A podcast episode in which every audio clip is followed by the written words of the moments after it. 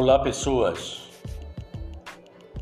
O podcast Resenha do Professor apresenta mais um episódio. Já estamos na nossa segunda temporada.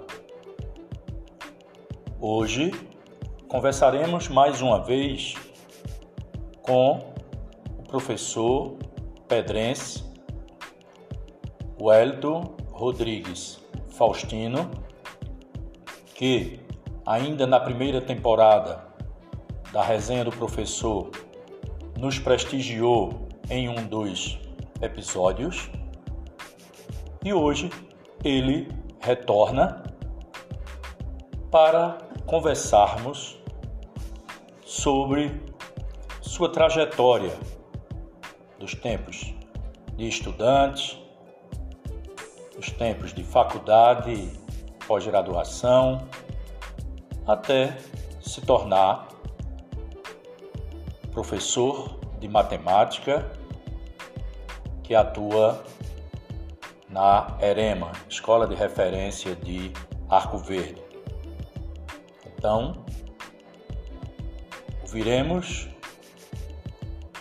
a sua trajetória, os seus desafios, as dificuldades enfrentadas até a presente data e também os prazeres de ter conquistado um lugar na educação de Pernambuco. Também tinha sido convidado para participar do nosso podcast o empresário Ricardo Messias, da indústria de laticínios Vale Lag. A princípio, o mesmo concordou em conversar conosco. Entretanto, por algum motivo que desconheço, não confirmou a gravação do presente podcast. De qualquer modo, continua o convite ao empresário Ricardo Messias. Também no podcast de hoje daremos algumas orientações aos estudantes que farão a prova do Enem. Fiquem conosco. Iniciaremos nossa conversa com o professor Wellington Rodrigues Faustino.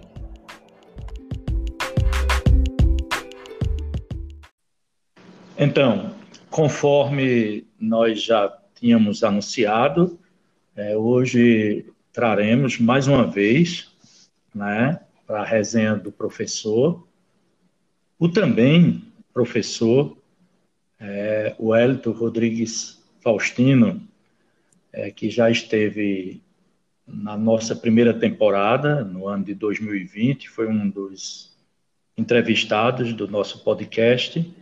E é como diz o ditado, né? O, que é bom continua. Não é isso, professor Wellington? Então, seja bem-vindo novamente ao nosso podcast Resenha do Professor. É, mais uma vez quero agradecer pela participação, César. Para mim é uma honra o espaço que o senhor está me concedendo e o convite. Fico muito feliz mais uma vez de ter sido chamado e que a gente possa bater aquele papo agradável como foi da outra vez. Foi muito bom, graças a Deus teve é, ótimas críticas, as pessoas gostaram e isso é importante a gente conversar, colocar nosso ponto de vista e as pessoas poder apreciar nosso trabalho. Isso é muito importante. E também parabenizar o senhor pelo trabalho que o senhor vem fazendo.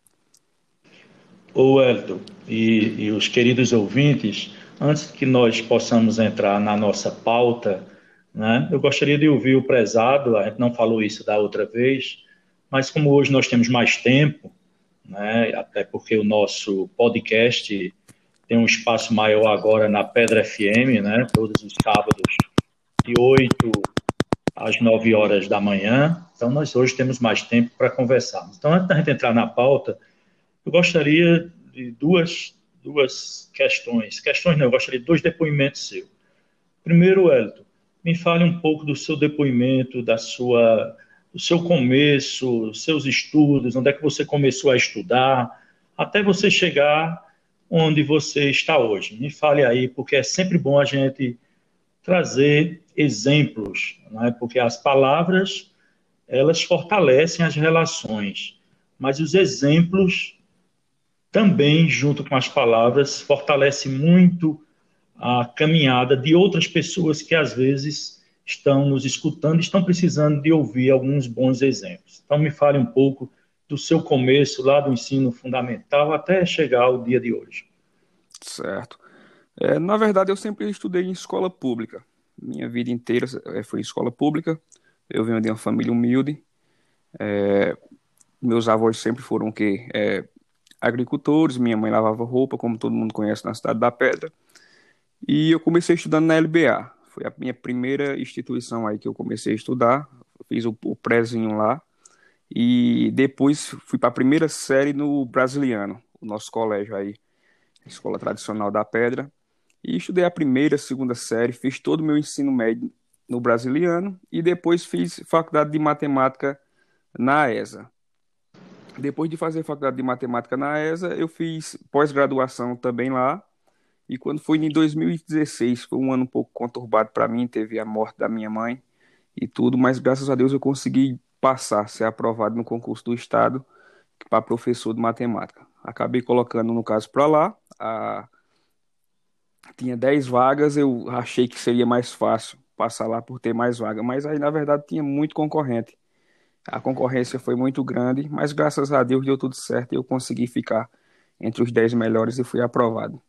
Mas foi uma trajetória muito, muito complicada, César. Foi é, no ensino médio eu não tive tanto, tanto afinco, é, não era tão estudioso quanto eu fui no, no, tempo da faculdade. Eu não tinha essa mentalidade e também por diversos problemas sociais, problemas em casa, separação da minha mãe e tudo, eu não, não, não me interessava muito para os estudos. Tanto que eu vi no forma de não repetir o mesmo erro, de valorizar mais os estudos, valorizar mais é, o profissional de educação, até porque eu me tornei um e vi que eu não poderia cometer o mesmo erro.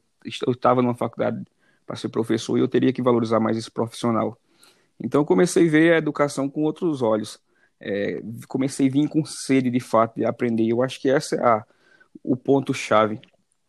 As pessoas precisam é, ter sede de conhecimento. Eu acredito, vejo muito na educação uma, uma ferramenta de transformação social muito importante.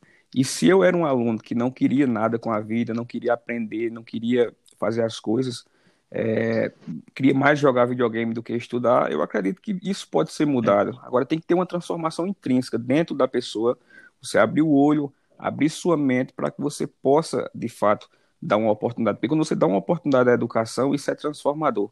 Hoje eu, eu posso ver, eu olho aqui para mim a pessoa que eu era e a pessoa que eu sou hoje, a evolução que eu tive como ser humano, a evolução crítica, a partir do momento que eu comecei a dar uma, uma oportunidade a mim mesmo de ler, de conhecer, de mergulhar nesse mundo da matemática, no mundo da literatura, que eu também gosto muito de livros, de ler, você vai sair totalmente transformado e poder, é, de certa forma, agir dentro da sociedade como se espera. É, é interessante, Wellington, ouvir, ouvir isso né, de, de você porque nós temos tantas histórias de superação, né? E essa é mais uma, né? Porque você poderia ter continuado o seu videogame, eu espero que ainda continue, né? Porque os jogos é uma ferramenta de distração muito interessante, né? Você ainda joga LOL, CS ou, ou não tem mais esse essa mania? Na verdade, assim, eu gosto do mundo gamer. É, eu tenho dois aparelhos em casa, mas a questão é o tempo. Eu não tenho mais o tempo que eu tinha antes. E, por exemplo, nas minhas férias, ao invés de eu jogar videogame, eu tô lendo. Eu troquei, na verdade, o videogame é. pelos livros. Eu não tenho mais aquela vontade, não, não sinto mais aquela vontade de jogar quanto antes. E eu prefiro abrir um bom livro e ler um pouco. Se a gente tiver tempo hoje, como o amigo disse que o podcast é um pouco maior, eu posso falar até um pouco sobre a minha trajetória, como foi o meu ingresso na faculdade, como foi que eu cheguei até lá e E a gente conversar um pouco sobre isso e, e como foi toda essa superação, porque na verdade foi um, uma, uma superação de fato que aconteceu na minha vida. É, eu querer estudar. E eu, tudo que eu devo, tudo que eu tenho na minha vida, primeiramente Deus e segundo minha mãe, que foi meu expoente, e depois a educação. Eu tenho um, uma grande, um grande respeito e, e carinho por todas as escolas que eu passei, desde a LBA, que foi é onde eu fiz o prezinho, o, o brasiliano, tenho professores que eh, carrego a vida toda pela tem amizade e tudo, e também a instituição da ESA, que é uma instituição que eu sempre tive um, um, um carinho muito forte. O pessoal às vezes fala ah, que é, temos aí a faculdade e deveria ser um pouco mais puxado e às vezes é um pouco solta as coisas, mas eu devo muito. Eu acredito que a faculdade é você que faz, independentemente de ser numa particular, independentemente de ser é, nenhuma instituição pública, independente do que for, você quiser aprender, se você de fato quiser fazer as coisas, você vai conseguir ter uma ótima formação. Essa é a mensagem que eu deixo para todo mundo que quer fazer uma faculdade. É você quem faz a sua faculdade. É você ter boas referências literárias, é você procurar, é você pesquisar e você estudar. Então, por isso eu tenho um carinho enorme pela ESA. É uma faculdade que eu devo muito a eles. Fiz muita amizade lá, ótimos professores e consegui aprender muito, César. Consegui abstrair e tirar muito conhecimento daquela instituição. O professor Wellington, assim, eu fico escutando sua sua história, né, até como você ficou, se tornou, estudou e é o professor que é hoje, né, muita gente fala assim que eu discordo, eu vou logo dizer que discordo antes de falar exatamente. Uhum. Muita gente fala que ser professor é um sacerdócio, ser professor foi o destino que quis. A minha história é um pouco diferente. Eu, eu me tornei professor assim por um acaso. Eu, eu, eu, vou falar isso, depois vou explicar. Uhum. Por exemplo, na minha época, na minha época, né, meus pais também não eram abastados, né? E nós estudávamos, mas não tínhamos como é, cursar a faculdade, na época era vestibular, né, fazer uma faculdade fora. Né, a, faculdade mais próxima que tinha era Arco Verde e a, licenciatura, só tínhamos licenciatura. Hoje Arco Verde é um paraíso, né? uhum. né? Hoje direito, tem medicina, tem odontologia, educação física, psicologia, enfim, tem uma grande quantidade de cursos superiores. Mas naquela época nós só tínhamos licenciatura. E eu, muito jovem, né, aí por volta dos 20, 16, 18 anos mais ou menos, terminei o ensino médio e não restava outro curso superior a fazer. Fiz licenciatura. Não pensava em ser professor. E, a, logo no final da licenciatura, né, lá no ano de 1987, olha aí, de 87, tem um, teve um primeiro con, um concurso para professor. Eu tinha terminado a faculdade, eu disse, rapaz, vou fazer esse concurso. E assim como o Elton, né, eu tive também a sorte de ficar, de ser bem, ficar classificado. E enfim, fui chamado para ser professor. Nunca pensei na vida em ser professor. Assumi uma sala de aula lá no Quitéria Vanderlei Simões em Venturosa. Para você ter uma ideia, Wellington, eu não sabia escrever no quadro, porque a faculdade ela nos ensina, não nos ensinou naquela época da aula, né? Uhum. Não nos ensinava da aula. E eu acredito que ainda hoje está mais ou menos nesse nível. E mas aí de repente me tornei professor. É claro que eu, no início eu devo ter sido um péssimo professor. Né? Eu imagino que sim, né? não, não fiz uma avaliação, mas em algum momento eu incorporei ainda jovem né, a ideia eu agora sou um professor, eu sou um servidor público e eu tenho que servir bem. Exato. Eu tenho que ensinar bem. Não é isso? Então a gente se torna né, aquilo que é. Não tem como. Se eu já sou professor, eu tenho que continuar sendo. E aí eu vejo a sua, a sua trajetória, né? E naquele aluno que você mesmo diz que não estudou com afinco no ensino médio, mas se viu isso como lição e tornou-se o profissional que hoje você é né, na área da, da matemática. Então é muito interessante esse seu enredo. É verdade. Eu, eu vou contar, já que a gente tem um pouco de tempo, se o amigo me permite, eu vou contar um pouco dessa trajetória. É, como, como foi também, o amigo contou aí a sua trajetória. E eu também, eu não, não nunca me passou pela cabeça de eu ser professor. É, no ensino médio, eu sempre pensei em outras profissões, mas eu via que era uma profissão um pouco distante da minha realidade, da nossa realidade. A gente só tem agora, no caso, tem a ESA aqui, tá surgindo outros polos, a gente tem a UPE que, tá, que chegou com os cursos de odontologia, direito, e na própria ESA hoje tem direito, tem engenharia, que é um sonho meu que eu ainda persigo, mas no Muito momento bom. eu ainda tenho outras prioridades, como um mestrado, por exemplo, eu estou estudando com afinco para passar numa seleção, e com fé em Deus vai dar tudo certo. E o que foi que aconteceu? Eu uma vez eu comentei com um professor meu chamado Ronaldo, lá no Brasiliano, eu estava no último ano, que eu fiz normal, normal médio. Era um desejo da minha mãe, minha mãe me pediu para fazer normal médio e eu como bom filho, acabei atendendo. Mas nunca quis ser professor, na verdade. É, depois foi que surgiu todo o encanto após eu conhecer a matemática e tudo mais. E depois passar no concurso, que meu amigo disse, dentro da sala de aula, durante o dia a dia, que você vai se preparando, você vai aprendendo como dar aula. Porque o que eu aprendi na faculdade, na verdade, foi como resolver problemas de matemática, como resolver questões, a toda a teoria, mas passar o conhecimento, ser essa ponte é que é um pouco mais complicado e você vai aprendendo durante o dia a dia. Então, o que foi que aconteceu? Conversando com esse professor Ronaldo, eu disse a ele que eu tinha muita vontade de ser engenheiro. Só que aí, a minha ingenuidade e a falta de conhecimento, eu não, não sabia que para ser engenheiro eu ia precisar ser muito bom em física e em matemática. Então, ele me fez a seguinte pergunta: Tu gosta de matemática? Eu disse, rapaz, eu, eu era muito bom em matemática no ensino fundamental, mas depois, e até por conta da defasa, do, do tempo, é, eu não prestar atenção como deveria prestar atenção, como deveria prestar atenção em termos na sala, na sala de aula, o que o professor explicava e tudo mais. Então, eu criou muitos déficits em termos de aprendizagem de matemática, porque a matemática ela é como se fosse um muro, você vai construir tijolinho por tijolinho. Se você não souber a base, dificilmente você vai resolver um problema um pouco mais complexo, porque não é que você não consiga entender aquela teoria que o professor passa, mas você já não tem é, o conhecimento necessário que deveria ter sido levantado lá atrás. Por exemplo, como é que eu vou conseguir resolver, por exemplo, um problema de é, equação do segundo grau se eu não sei, por exemplo, extrair uma, uma raiz quadrada, se eu não sei uma potenciação, se eu não sei uma fração. Então são essas coisas que me tornam é, torna inviável a compreensão da matemática de forma mais, mais aprofundada. Então aí, na hora que ele disse isso, eu já fiquei um pouco cismado. Eu digo, poxa, eu não vou conseguir. Como é que eu vou ser engenheiro? Primeiro, eu não tenho condições, minha família não tem condições e eu não sei quase nada de matemática. Então, nesse mesmo ano, aconteceu um episódio. Eu prestei concurso para a Polícia Militar do Estado de Pernambuco e fui reprovado justamente em matemática. Nossa. Eu não consegui eu não consegui necessário nas outras disciplinas eu tinha tido é, a, a pontuação necessária, mas em matemática eu levei ponto de corte. Eu digo, poxa, bicho, por conta da matemática eu não consegui ser aprovado.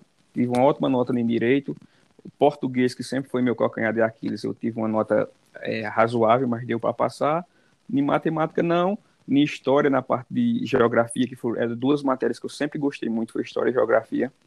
Tanto que eh, esse fato de eu ler muito, eu leio muito sobre a ditadura militar, leio muito sobre a história do Brasil, acho que isso, na verdade, ainda são é, características de eu, de eu gostar muito dessas disciplinas.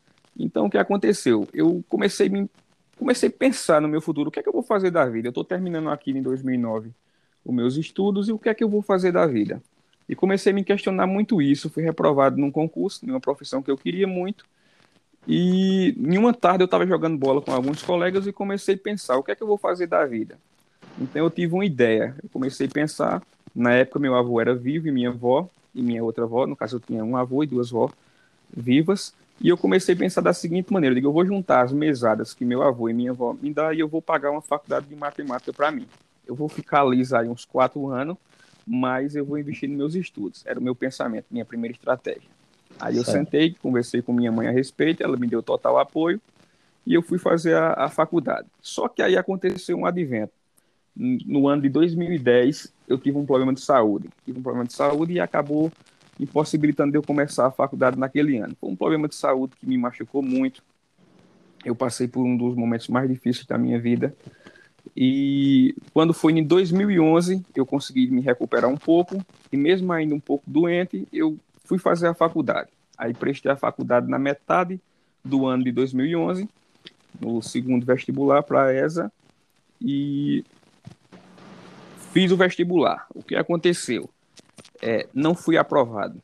Na verdade, era 60, era 60 vagas, eu tirei em 66 Tem até alguns conterrâneos que, mesmo hoje, é, César, eu tendo passado em um concurso público, eu tendo é, provado que consegui algum conhecimento, que nem o amigo disse aí, o exemplo às vezes fala muito mais do que algumas palavras, e claro. algumas pessoas ainda não, não conseguem enxergar isso. Me chateia um pouco, mas isso me serve ainda de motivação.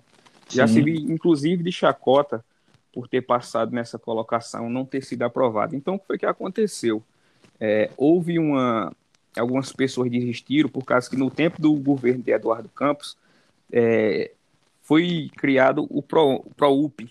Era como se fosse, na verdade, um ProUni, que eu sou muito grato também ao governo de Eduardo Campos, é, que abriu muitas portas, principalmente para essa questão de bolsas nas na, na faculdade, por exemplo, essas, as autarquias de ensino superior, para a questão dos professores de matemática, tinha geografia também, que eram áreas que estavam escassas de mão de obra, e ele abriu esse leque de possibilidades. Então, isso acabou é, inflando um pouco o vestibular, muita concorrência. É como diz aquela questão, entre aspas, quando é de graça, o pessoal sempre quer fazer.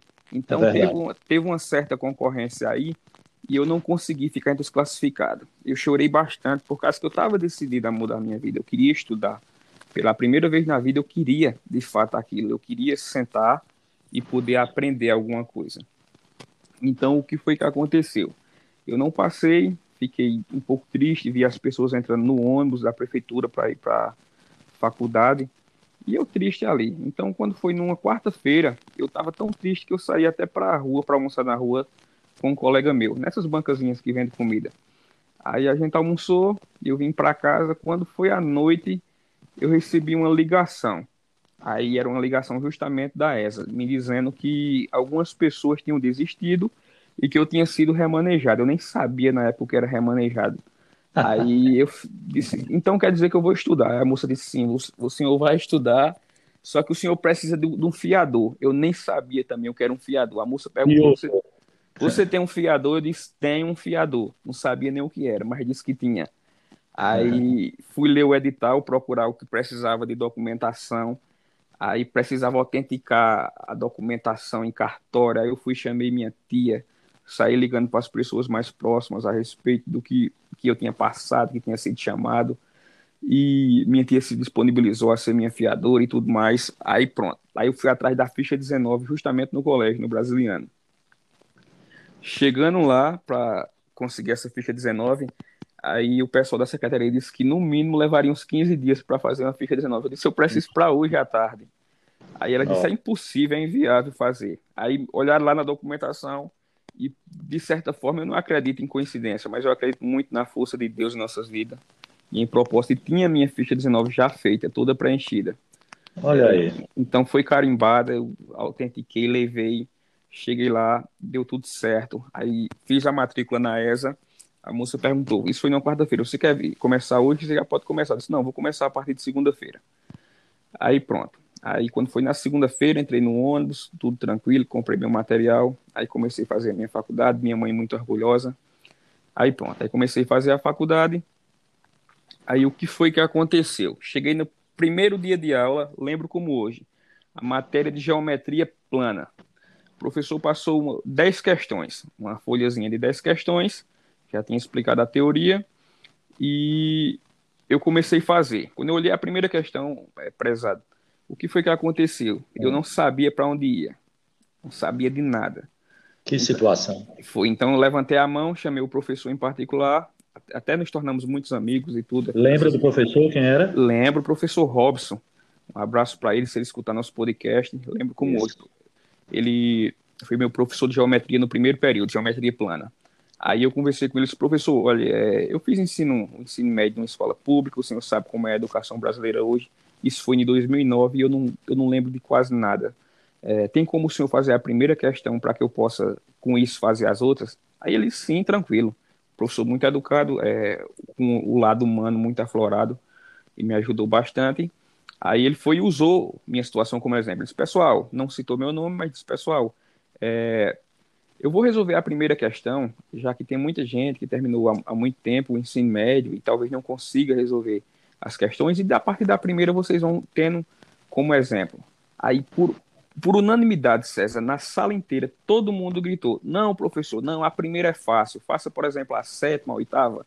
Aí oh. veio na minha cabeça: de, Poxa, se a primeira eu não estou conseguindo fazer e todo mundo está achando fácil, o que é que eu estou fazendo, fazendo aqui? Aí eu olhei para os quatro cantos e disse: Cara, tem algo de errado. Esse não é o meu lugar. O que é que eu estou fazendo aqui, meu Deus? Eu estou num curso que eu não sei de nada. Eu não sabia uma equação de segundo grau. Eu não sabia uma regra de três. Eu sabia fazer o quê? Uma subtração eu não conseguia fazer direito. É, eu sabia o quê? Uma adição, uma multiplicação, divisão eu enganchava, fração era coisa de besta de sete cabeça para mim. Aí eu disse, poxa, o que é que o que é que eu vou fazer da vida? Aí ele disse, olha, tem uma, tem uma apostilazinha para vocês comprar lá na Xerox de três reais. Aí o que foi que eu fiz? Eu peguei, levantei, é, na época, estudante, o amigo já passou pela situação, sabe que estudante ah. às vezes não tem um pau para dar num gato. Liso. Pronto, liso. O que eu tinha era 10 reais na carteira. Eu disse, eu vou fazer o seguinte, eu vou comprar uma tapioca ali, que é dois, e comprar xerox, ainda sobraria uns 5 reais que fica para o outro dia, para alguma outra xerox que o professor passar. E fui lá, comprei a xerox. Cheguei em casa, é, eu sempre fui bom de boca, minha mãe estranhou, por causa que ao invés de eu perguntar se tinha comida, eu passei direto para o quarto. Aí fui para o quarto, ela disse, tem alguma coisa estranha com esse menino. Aí chegou lá no quarto, o que foi que aconteceu? Eu fiquei estudando, eu disse ela, não, pode ficar tranquila que quando for mais tarde, eu esquento alguma coisa e como. Então foi a partir desse episódio aí, esse primeiro episódio que eu comecei a desenvolver é, a maturidade para estudar em casa, porque eu acredito que você, quando você é autodidata, as coisas se tornam bem mais fáceis e você vai conseguir aprender muito mais coisas. Eu acho que o mundo é das pessoas autodidatas. Você romper o ser e começar a aprender. Essa é uma mensagem que eu, sempre trago para meus alunos e sempre digo a eles, estude em casa. O professor ele está ali para lhe orientar, ele vai fazer um ótimo trabalho de lhe orientar, mas você precisa ter o hábito de estudar. Então comecei a estudar em casa, comecei a ver a matéria que precisava ser aprendida. É, tinha alguns livros com alguns colegas, eu comecei a pedir emprestado, que ainda fazia o ensino médio, e comecei a estudar é, questões de, por exemplo, potenciação, regra de potenciação, fração, mínimo múltiplo comum, coisas que eu ia precisar lá na frente, e que precisava com base, na verdade, para que eu pudesse é, fazer uma boa faculdade. Então, para mim, César, o período mais difícil foi o primeiro, porque eu não sabia de nada, não sabia de quase nada, e foi muito complicado. Mas, e além mas, disso, é, pode falar. Professor, é, seu microfone está dando um, tá interferência. Está com algum microfone de tô com, fone de ouvido? Estou com fone de ouvido. O amigo prefere Pronto. que eu tire o fone ou, e use o microfone normal? Eu acho celular? que sim, porque ele está dando uma, uma interferência. Pronto, eu vou tirar. Enquanto, enquanto o seu tira, eu me recordo de um, de um, de um episódio que aconteceu comigo, El, quando você fala na alimentação. Eu lembro que quando eu fazia faculdade, eu consegui um contrato é, um contrato temporário e comecei a dar umas aulas numa escola aqui em Arco Verde, lá no Antônio de Japiaçu. E os contratos temporários demoravam muito a pagar. E a minha mãe me dava um, um trocado, né, para um lanche, alguma coisa. Mas, enfim, era pouco, né? E o Japiaçu, muito distante da ESA. Então, eu, quando eu saía do Japiaçu, às cinco e meia da tarde, eu tinha que fazer a escolha. Eu digo, olha, se eu for de ônibus, aqueles ônibus da cidade, né? Se eu for de ônibus, eu não vou tomar a sopa, porque sopa era o que tinha de mais barato lá na casa do, na, lá na cantina da faculdade. Se eu fosse de ônibus, não tomava sopa, né? E se eu fizesse minha sopa, tinha que ir a pé. E aí é claro, né, que eu ia a pé, saía do Japiaçu até a AESA, ia a pé, mas eu tomava a minha a minha sopa. Mas eu lembro isso hoje com muita com muita alegria, né? Eu acho que essa, essas, esses episódios nos fortalecem enquanto pessoas. Hoje a gente vê os jovens com tantas oportunidades, né? E, e geralmente eles não conseguem muito valorizar essas oportunidades. Mas, enfim, cada um com sua história, e nós estamos ouvindo hoje, né? O professor Wellington né, Rodrigues Faustino, né? É, narrando um pouco da sua trajetória jovem, trajetória né, ainda digamos assim, inicial na profissão, mas já tem muita história. Então, após essa conversa com o professor Wellington, de acordo com o que nós já tínhamos anunciado, daremos agora algumas informações sobre a realização da prova do Enem destinada especialmente essas orientações aos alunos dos terceiros anos, tanto de escolas públicas quanto de escolas particulares, que vão enfrentar a maratona de provas. Primeiro dia, no domingo, dia 17, onde os alunos e alunas farão uma prova composta por 45 questões de linguagens, códigos e suas tecnologias, e também 45 questões de ciências humanas. É no domingo, dia 17 também, onde todos e todas irão fazer a redação. Todos aguardam com grande ansiedade o tema da redação. Já no segundo dia, que é no próximo domingo, dia 24 de janeiro, os assuntos a serem abordados são as ciências da natureza e matemática, também com 45 questões cada. Orientações para alunos e alunas antes da prova. Interessante se pudessem ir no local da realização, como aqui na nossa região, a realização das provas é na cidade de Arco Verde. Interessante se os alunos e as alunas pudessem ir no local antes para conhecer. Mas, como a cidade é bastante conhecida, boa parte dos alunos já sabem onde vão fazer as provas. Então, uma outra dica é: separe documento oficial, original e com foto. Muito importante.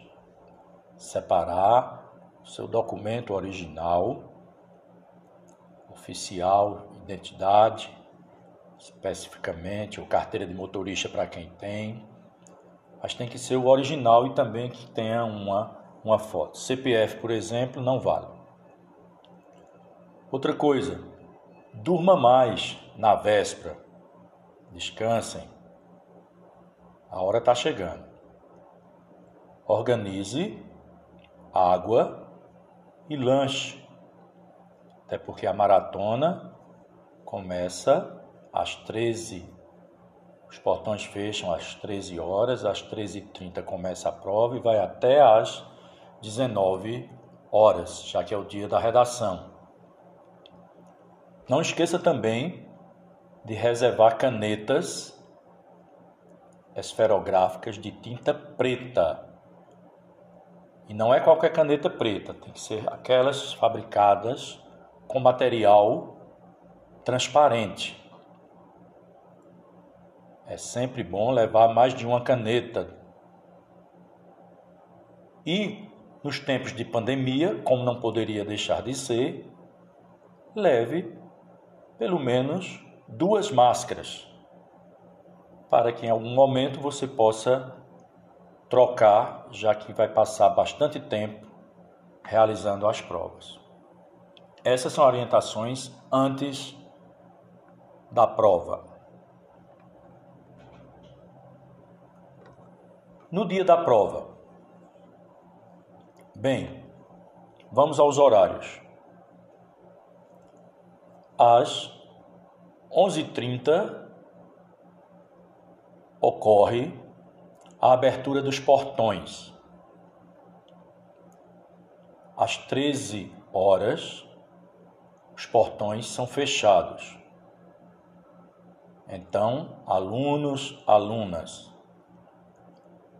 vocês têm uma hora e meia para chegar no local de realização das provas e adentrar. É bastante tempo. Organize os horários, principalmente as pessoas que vêm de cidades que ficam mais distantes.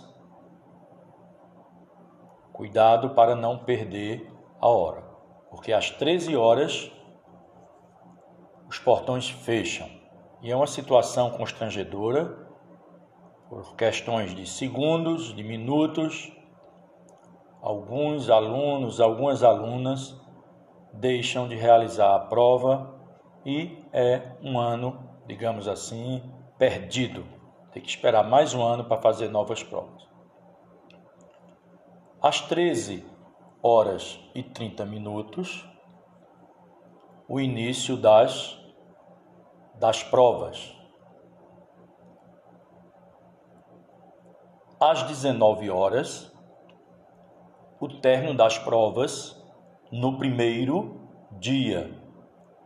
Primeiro dia tem 30 minutos a mais, pois é o dia da famosa redação.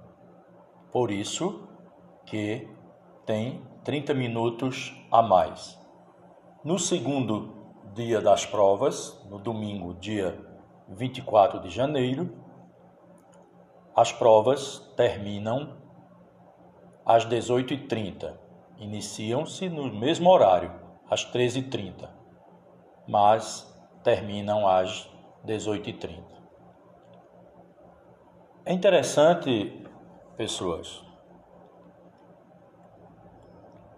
que a chegada no local da prova ela seja feita com pelo menos uma hora de antecedência para evitar atropelos. Ao chegar no local da prova, é recomendável que você imediatamente acesse o prédio e dirija-se à sua sala. Não será permitido, ou pelo menos haverá uma tentativa de controlar aglomerações em frente aos prédios, bem como no seu interior.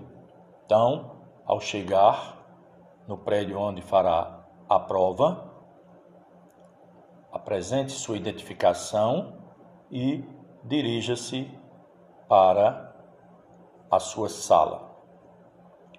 Evite levar celular. Não será permitido, naturalmente, celular durante a prova.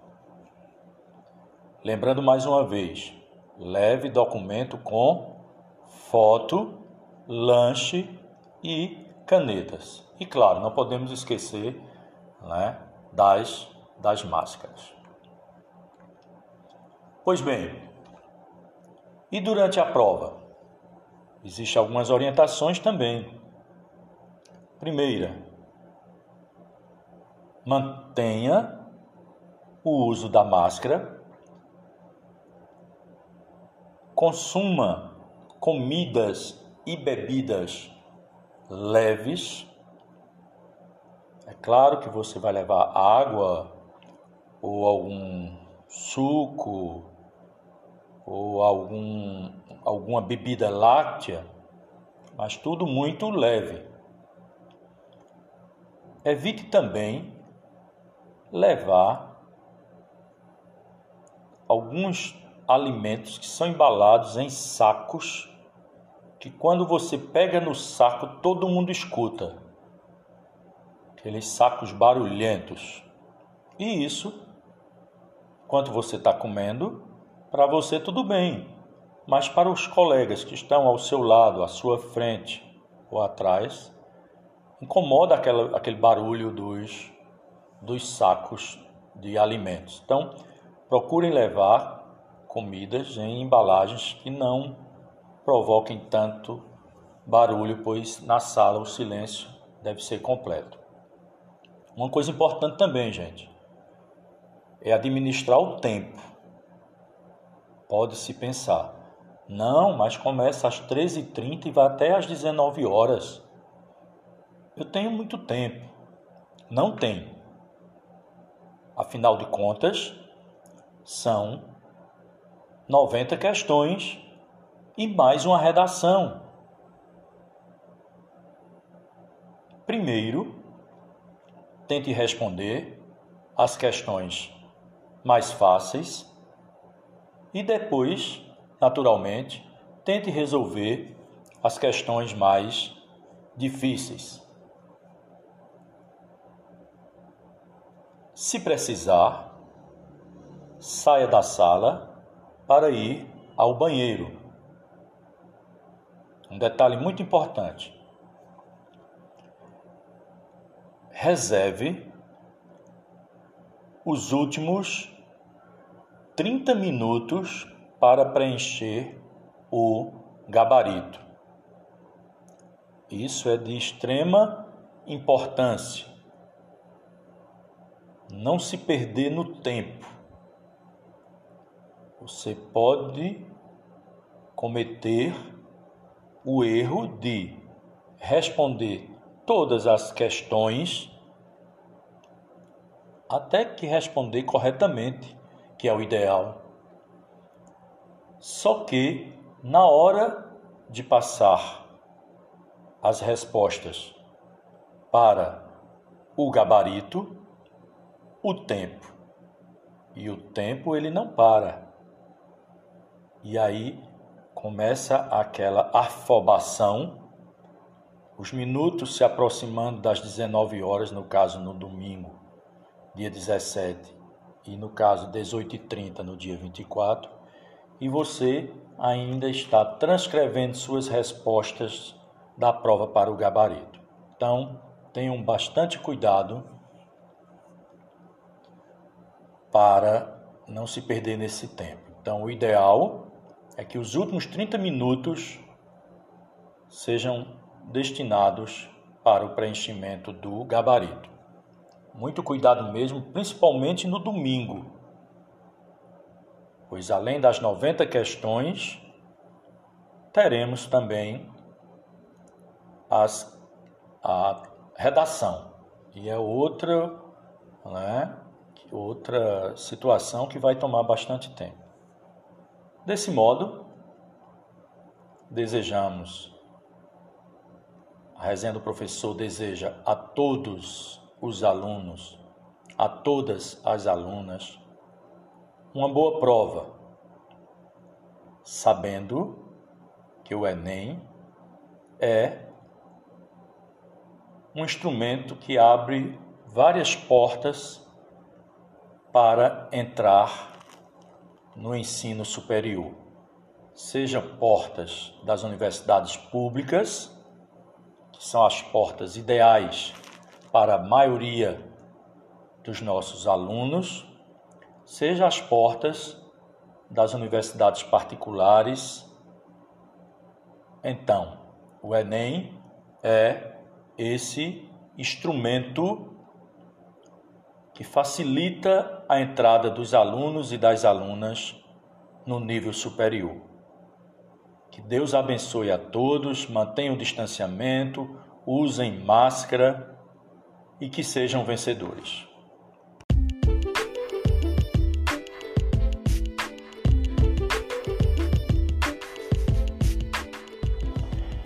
E assim o podcast Resenha do Professor termina mais um episódio.